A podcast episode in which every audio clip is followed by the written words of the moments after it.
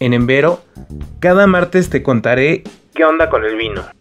Hablaremos de todas las dudas, historias y mitos que siempre nos topamos alrededor del tema.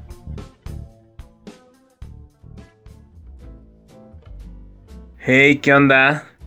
Hoy te quiero platicar de un tema práctico que nos puede servir en uno de los momentos donde más podemos dudar, en la compra. compra, compra. Primero lo primero. Conocer la información que tienen las etiquetas es fundamental, porque te va a ayudar a conocer el tipo de vino que vas a elegir, si es que nunca lo has probado. Para empezar, con los vinos mexicanos normalmente no tendremos problema. ¿Por qué? porque están hechos por nuestra raza, o sea, hecho por y para nosotros. De todos modos, te comparto el ejemplo de una etiqueta que hice con mucho gusto. Te la dejo en la publicación del episodio en Instagram, Facebook y Twitter. Me gustaría rozar un tema aquí, el viejo mundo. ¿Qué onda con esto? ¿A qué se refieren? ¿Por qué viejo si el mundo ha sido el mismo para todos? Pues ya ves, es el término de la historia universal escrita por europeos para declarar que ellos han sido los primeros en todo, incluido el vino. Que bueno, en ese tema sí tienen razón.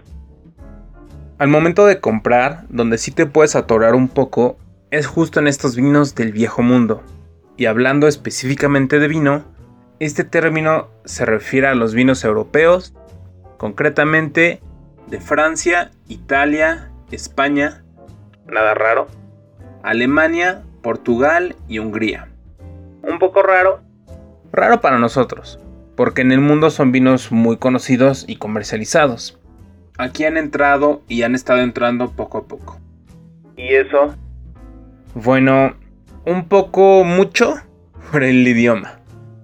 En México no se habla mucho alemán, portugués o húngaro.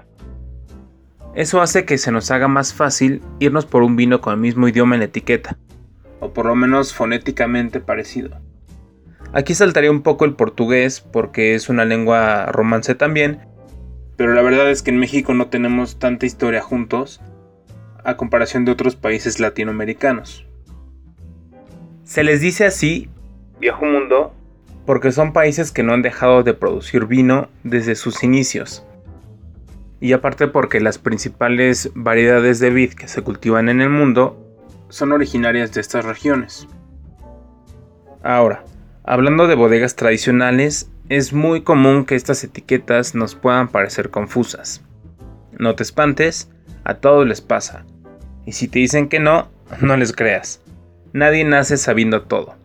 Al 99.9999% de las personas les ha pasado pararse enfrente de un estante y bloquearte de tantas etiquetas que ves.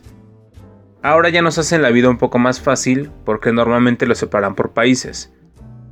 Pero si te vas, por ejemplo, a Francia, te puede dar un mini bloqueo porque no sabes qué estás viendo, o mejor dicho, qué debes ver.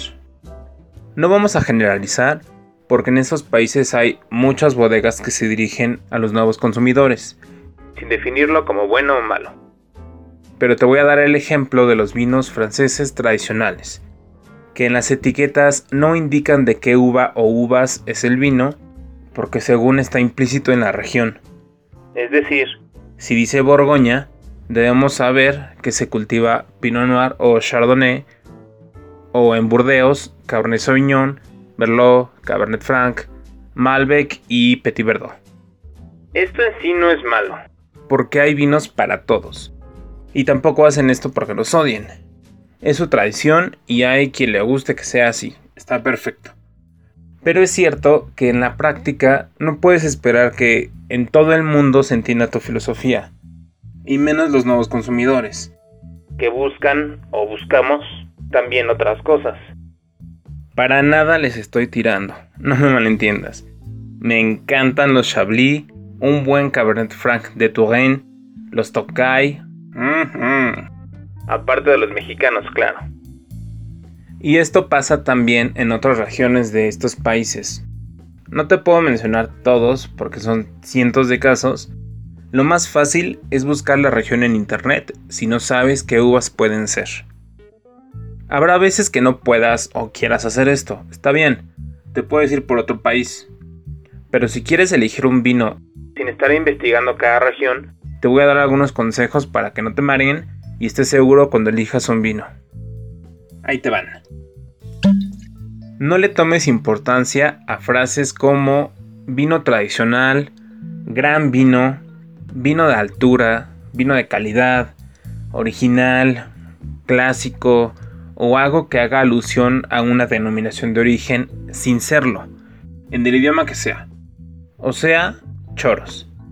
Checa la publicación de falsificaciones para que te des más o menos una idea a lo que me refiero. Bueno, es eso, pero legal. Lee bien el nombre de la bodega y marca.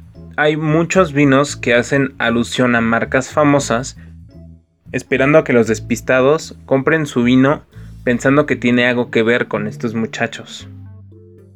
Son dos consejos súper, súper básicos, pero te vas a dar cuenta que la próxima vez que vayas a, comprar un vino, vas a pensar en eso cuando veas los vinos. Y te va a servir un buen, en serio. Y ahora, ahí te van otros consejos que aplican para todos los vinos. No te dejes llevar por las etiquetas. Hay vinos buenos y no tan buenos, con etiquetas bonitas. Checa la información que está en la contraetiqueta, fuera de sus notas de cata. Si no tiene información sobre las uvas o el procedimiento, como tiempo en barrica, eh, alguna técnica, tiempo de guarda, etc. Y ya pasa sus 300 pesitos aproximadamente, mejor pasa al siguiente. Si te ofrecen un vino a buen precio, que sabes que normalmente es mayor, checa el año. Pueden ser de cosechas pasadas o que hayan sufrido cambios de temperatura. Lo de las cosechas pasadas no es malo. Solo considera el tipo de corcho que tiene y toma en cuenta cuál es la vida óptima de cada uno. Para eso te sirve conocer los tipos de corcho. Omar, quiero conocer los tipos de corcho. Justo para esas cosas hice el curso Introducción al vino para mexicanos. Chécate en mis redes cuándo es el siguiente. Te puedes encontrar muy buenas cosas con solo saber cuál aceptar y cuál no. Intenta probar vinos que no conoces. Se vale tener favoritos, yo también los tengo, pero dale oportunidad también a otros. Y si no te encantó un vino, le puedes dar otra oportunidad el próximo año. La próxima cosecha te puede encantar.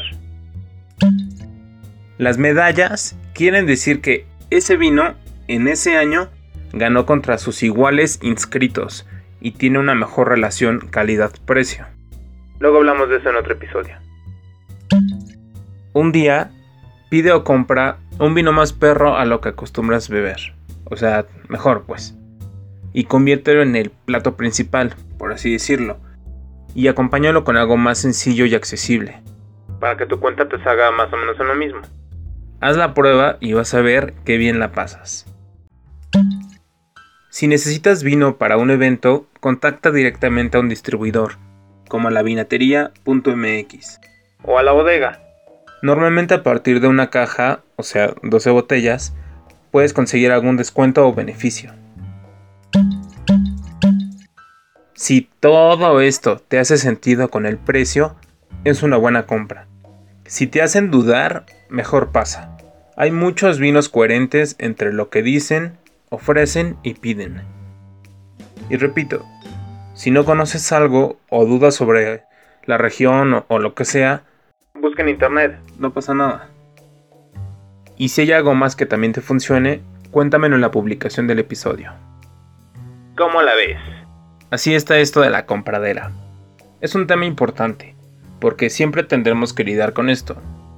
Afortunadamente, aquí andamos para ir quitando tanto choro, un podcast a la vez.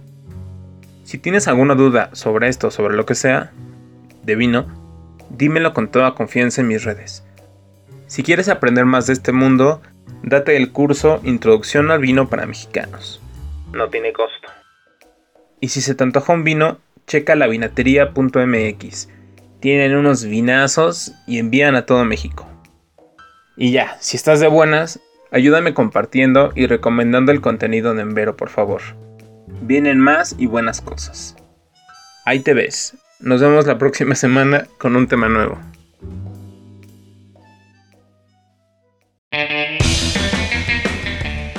Gracias por escuchar.